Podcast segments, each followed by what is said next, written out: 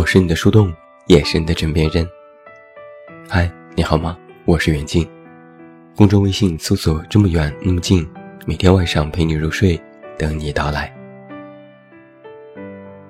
那从本周开始，我又有了新的系列文章和节目，给一些人写一封信，来做见信如面的系列，不定期更新，也欢迎你的关注。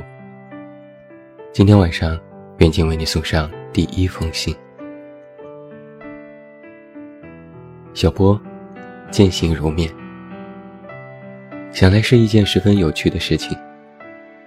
我的邮箱里收到过许多封信，但你的印象最深刻。或许是因为你写的很长，或许是因为这句“丧就丧吧，反正也没几天好活”。你曾在信里简单的说了自己的生活，无非是大学的学业和就业的烦恼。你在信中问我，是不是过得开心？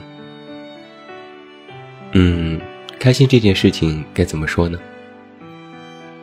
问一个人是否过得开心，好像并不具有什么特殊的意义，也没有什么非常得体的回答。如果我说开心，你可能会更丧。如果我说不开心，你的同理心或许也会表达出，原来大家都一样的想法。我就很少问别人是否开心。如果要问，会加一个定语，设定好一个时间，比如，你这几天是否开心？这样别人回答起来就准确多了。但是很显然，人是不可能一直开心的。开心本身就是一个漂浮不定的命题，随着你遇到的事情、遇到的人、心理变化，甚至是天气的影响。或许你还没有过这样的体会：人本来就是捉摸不定的。我写过许多关于认知自己的文章，查阅过许多心理学的书籍，我一直想更加全面的。了解我们到底该如何认知自己和别人，但是说句实话，了解的越多，反而疑惑也会增多。同样的一件事，可以从不同的角度去解读。同样的一个人，今天遇到时和明天遇到时的状态也会截然不同。你根本没有办法用某一套理论来认知所有人。包括我们自己。我写这些文章是提供一种可能性，在我们现有的思维模式当中，是否还有别的模式、别的方式去面对各自的人生？你在信中这样问我：关于写作这件事，我有没有丧的想法？最开始我不知道该如何回答你的这个问题。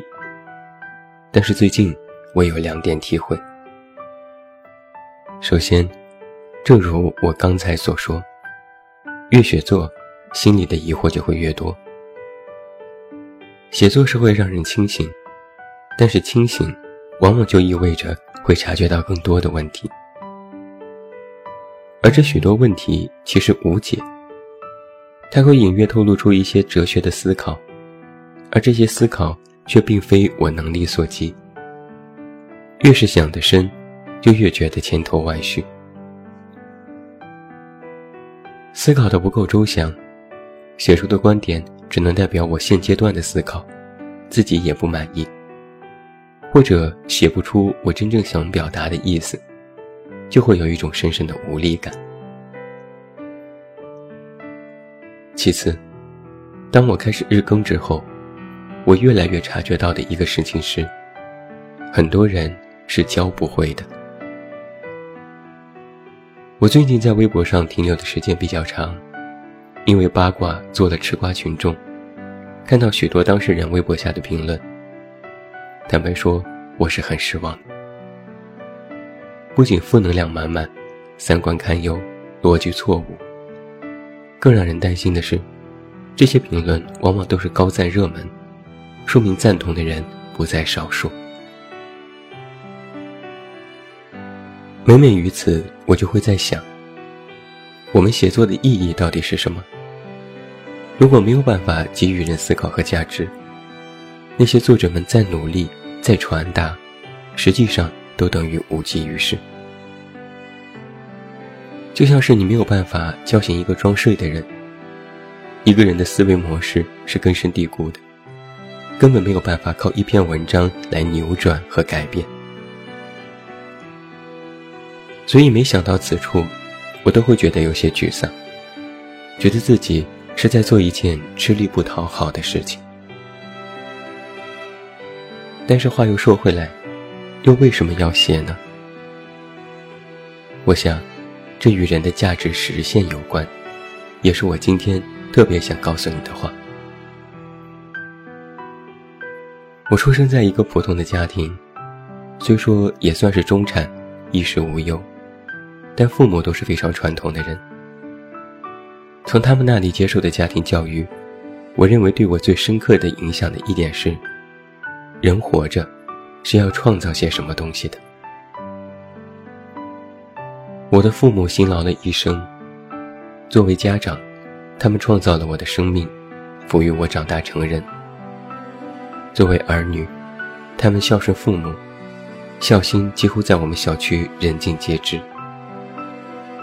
作为社会身份，他们辛劳工作，几乎年年都是先进工作者，是劳模，是人大代表。我认为父母最大的创造，就是让我意识到要过有价值的生活，过自己想要的生活。我接受了这样的家庭教育，从小目标笃定，意志也算顽强，不轻易放弃。别人都说这是我的优点，但实际上，这是我父母的优点，我不过是继承了而已。我对价值的实现有一个非常坚定的观点是：人只有找到了自我的价值，就可以抵抗你口中所说的丧。那么，写作就是我自我价值体现的方式之一，而我们每一个人，实际上。都有这种价值实现方式，只是看你自己是否能够得到。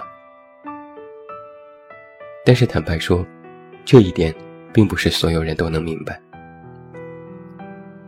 很多人所理解的自我价值实现，是输出，只有展现出来的才算是价值。比如做了网红，做了明星，做了被其他人认可的事情，得名得利，这才算是价值。但实际上，自我价值是输入。你需要明白的是，价值这件事，并非是要人尽皆知的，并非是需要别人认同的，而是你自己是否能够自我认同。同样，价值这件事不分大小。你喜欢打篮球，热衷街头文化，爱看说唱节目，也喜欢读书和音乐。这些说起来是兴趣爱好，过分沉迷可能还玩物丧志。但实际上，如果你正确引导他们的话，这些都是价值。只不过你的这些价值还不能给你带来内心上的满足。你总是渴望能做点什么，让自己更加活得有意义。但实际上，你在做的这些事情，就是意义。来给你举一个例子，我的读者泼湖，原本和我并不熟悉，但是因为学习绘画，主动的给我做过许多的配图，根据我的文字画插画。之后我又和他合作画过公号周日的插图，现在又为我的童话故事系列做封面。看一下这个事情，他做这些。最开始可能处于一个对作者的喜欢，是自愿的行为。但是后来慢慢的，我就和他有了一些合作。我也从未支付过什么费用，但他依然乐此不疲。或许最开始，他处于是我的读者，是粉丝在做一些支持的事情。但是我想，光靠着这点动力，是支撑不到现在的。在破湖做这些事情，画这些插画的时候，他自己就很开心。他觉得做这些事，让自己的存在有一定的意义。但你瞧，他并没有带来什么名利，养活不了自己。但是自我价值的实现，本身就是一件仅自我满足又感觉很充实的体现。所以啊，于你而言，丧并非是要解决的问题，而是要找到一种方式，能够让你的生活变得充实起来。比如学习，比如考证。比如找一份还不错的工作，这些都可以。我认为人们的丧只是一种情绪表达，它不会真的让你一蹶不振。但是小心，它会逐渐消磨你的意志，这是一个潜移默化的过程。所以我在很多文章里反对将丧作为一种文化，因为它看似当下不过是随口说说，但是说的多了。自然就会往心里去，那样就会很危险。我在网络上混迹多年，又写过一些书，经历过许多的起起落落，当然也遭受过诸多的非议。网络上的言论你懂的，是绝对不会给你留情面的。看得多了，我就发现有一件事情很微妙。我也曾经写过这种体会。那就是很多话根本不用说的太透，你只管往前走。说的多了，自然错的也会多。别人对你的认知只会停留在当下，他们说的是过去的你。但只要你不停下脚步，你会成长，会变得更好。那么那些非议的话语，实际上就不再是在说你，而是在说你前一阶段的状态。如果你也能体会到这一点，那么就会打消心里那种为什么得不到认同的疑惑。诚然，人需要被认同，但不需要那么认同；人需要被理解，但也不需要那么理解。认同了又怎样？理解了又如何？自己的路不还是要自己走吗？你整天说丧。别人也说丧，他们还赞同你所说的丧，那又如何？你是想和别人一起丧呢，还是期待别人能理解你的丧？说到底，日子不还是自己过吗？我再来和你分享一点我的成长经验。从小我都是一个唯物主义者，我坚信人定胜天，相信人的力量，笃定各种道理。但是后来我发现，光靠道理和信念是没有办法支撑自己走到今天的。渐渐的，我就变得有些违心，反而轻松了许多。你可以逼着自己进步，逼着自己努力，逼着自己去做许多你不喜欢但是必须要完成的事情，但你不用逼着自己成功，逼着自己去获得认同。你在信中问我，是否后悔成为如今的人呢？我非常坦率地对你说，我后悔曾经做过的某些选择，后悔做过的一些事，但是不后悔选择成为今天这样的人。我所走的每一步，虽然不是步步都经过完全的规划，也曾遇到过死胡同，以为无路可走，也曾非常的丧。觉得自己注定一事无成，但是总归，我因为对自我价值的笃定，对自己不断的认知，及时调整了方向和姿态，活成了曾经期待的模样，或者正在接近它。我不算是一个活得轰轰烈烈的人，我很普通，也没经历过什么真正的磨难，但我确实活得足够热烈。如果不想让自己活成一具行尸走肉，那么哪怕过的是再普通的日子，也要过得一天是一天，让每一天都有价值。在我看来啊，我们的每一天里，实际上都是各种情绪交杂的产物，一时开心，一时沮丧，一时兴奋，一时落寞，这没有什么大惊小怪的。只要你明白一件事，人生本来就是这般，苦乐参半，各有章法，不可强求，顺行而为。而且，丧有什么关系呢？总比无知无觉的好吧。你只要知道，人的价值，不是最终为了追求什么幸福，或者是名利，或者是能给你带来好的生活。幸福远远不是终点。